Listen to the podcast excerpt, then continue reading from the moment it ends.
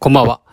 えー、前回の配信、思い出トークその1、悪夢の水泳大会という配信をさせていただいたんですけれども、私の熱が強すぎて12分に収まりきらず、中途半端なところで終わってしまいました。ので、その続編を配信させていただきます。まあ、前回の簡単なおさらいなんですけれども、まあ、町内の小学校の水泳大会に出場しまして、ただ出場するんじゃなくて、まあ、リレーの選手に選抜されて念願の、頑張ろうと、意気揚々と、本当に頑張ったな。うん。頑張って、えー、練習をして、で、本番を迎えたんですけれども、私が3人目の、まあ、A 社っていうのかな。えー、4人リレー選手がいて3番目だったんですけれども、1人目が2位、で、2人目が2位、2位の状態で私に回ってきました。で、ここで頑張ろうと飛び込んだんですが、飛び込んだ瞬間に今まで水泳では聞いたことのない音が聞こえたんですと。ブチッと。で、潜水をしながら状況を把握しようといろいろまあ5秒か10秒かそれぐらいの短い時間でしたかね。それぐらいの時間いろいろこう、かい、えー、なんだっけ、ゴーグルが切れてないかとか、帽子が破れてないかとか、いろいろ怪我をしてないかとか確認したんですけれども、結果、最悪の結果で、まさかの海パンがいつもの場所にないっていうことに気づくというところで終わってしまいました。ですので、今回は海パンがないと気づいたところからのスタートでございます。そして、海パンがないと気づきました。これはどういうことだ？これまた、私の頭がフル回転です。待てよ。今日は町内すべての学校、小学校が集まっている。生徒がみんないる。保護者もいる。先生もいる。えらい人数だぞと。そして何より自分の親が来ている。これはまずいぞ。もう田舎なんで、噂なんてすぐ広まる。あそこの子、前の大会で、水泳パンツなしでリレー泳いでたわよ、なんてなったらもうね、町内に住めなくなっちゃいますよ。ちょっとあの、当時の僕がそこまで考えてたかは定かじゃないですけれども、まあ、いろんな人が、大勢の人が見ている、そして親も来ているぞっていうのはもう一瞬にして頭の中をよぎりましたね。で、なぜ海パンがないのか、まずどこにあるのかというのをまず探し始めました。結果的に半分だけお尻が出ている状態でした。判決です。で、判決で潜水をしている状態ですね、今は。で、これはまずいなということで、まずクイッと上げたんですよ。自分の腰まで、定位置まで。で、次。じゃあなぜずれているのか。紐が切れてるんですね、海パンの。うーん。そらずれるわ、あのゴムの紐で。結ぶタイプの海パンだったんです。そしてそのゴムがバチンと切れたんですよ。いやー。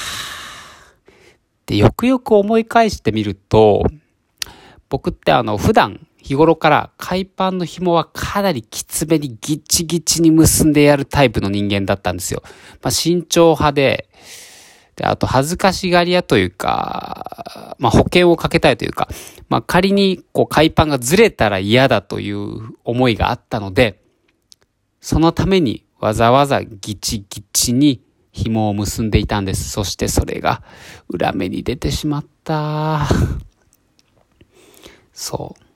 毎回ギチギチにやってて、で、どんどんね、多分紐が疲労していったんでしょうね、ゴミ紐が。そして、水泳大会リレーで、リレーで飛び込んだ瞬間、もう今までの人生で一番綺麗な飛び込みをした瞬間にその反動で切れてしまうという最悪の事態です。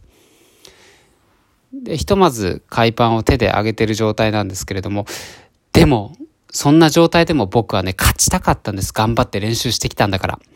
なので、またまた頭フル回転。うーって。で、結果的に思いついたのが、もう天才だと思いましたね、僕自分のこと。絶対これ天才だわ。もう平成のエジソン。もう平成の平賀源内ですよ、本当に。これクロールをやってたので、こう、手を回すたびに、海パンを持ち上げれば、ずれないんじゃないかと。いや、もう天才だな、本当もうそこからなんで、手をもう高速でも、こんなにクロールで今まで手を早く回したかっていうぐらい、手を回して、で、自分の太ももあたりに行くたびに会話をちょっと上げて、前回まで、おへそぐらいまでグーッと上げて、で、それを左、右、左、右と、毎回やってたんですよ。もう、無我夢中ですよ。もうなんせ、もうずれたらえらい目になりますからね、本当に。もう必死必死。もうターンの時とかめちゃくちゃ必死でしたね。もうターンの勢いでもうずれたらやばいと思ったんで、もうターンをした、しながら、ん？しながらか。しながら海パンをちょっと押さえつつも、ポーっと。いやー。あんなに長い50メートル自由形が初めてですよ。もう、これ以降もないだろうなと思います。でも必死でした。で、結果的に僕らのチーム、なんと2位だったんですよ。いや、おめでたい。多分ですね、僕、火事場のバカ力出たんでしょうね、火事場のバカ力が。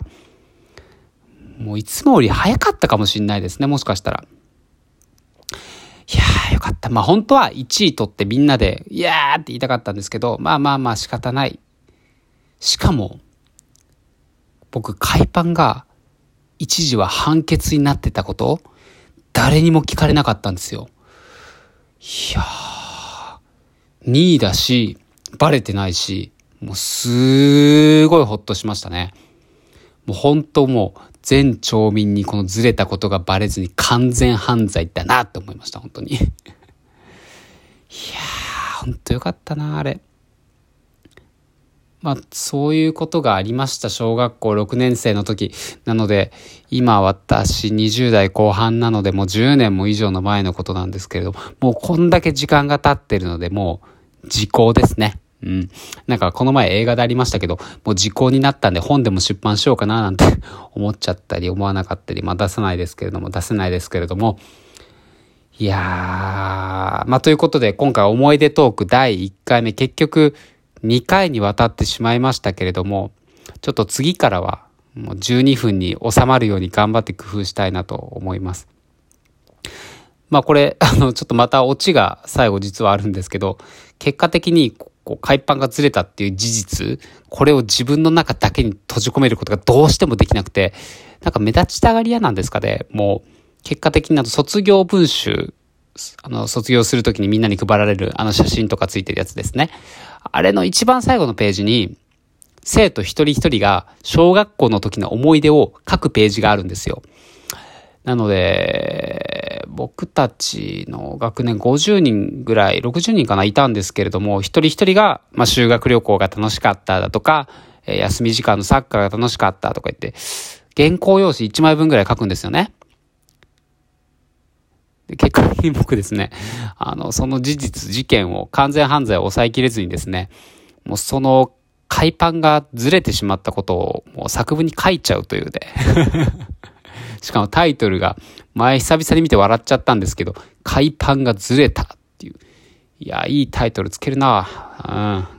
アンサーファーストで、もう答えを一番最初に出すという、もう。まあ、結果的に、まあ、完全犯罪にならなかったんですけれども、まあ自分の口で言うことで、なんかこう自分のモヤモヤをね、解消したのかなと、小学校6年生なりにそういうことをしたのかなと思ってます。まあ恥ずかしかったんですけれども、まあまあ、今となってはとてもいい思い出ですね。うん。まあ一つ教訓としては、まあ紐は締めすぎないっていう ことぐらいかな。うん、そうですね。あとはもうゴム紐のズボンは履かない。パンツは履かない。水泳パンツは履かないと。ゴム紐ダメ。紐締めすぎない。この二つでございます。はい。あの、落とすの難しいな、こういうのって。まあ、ということで、第1回目エピソードトーク終了させていただきます。ありがとうございました。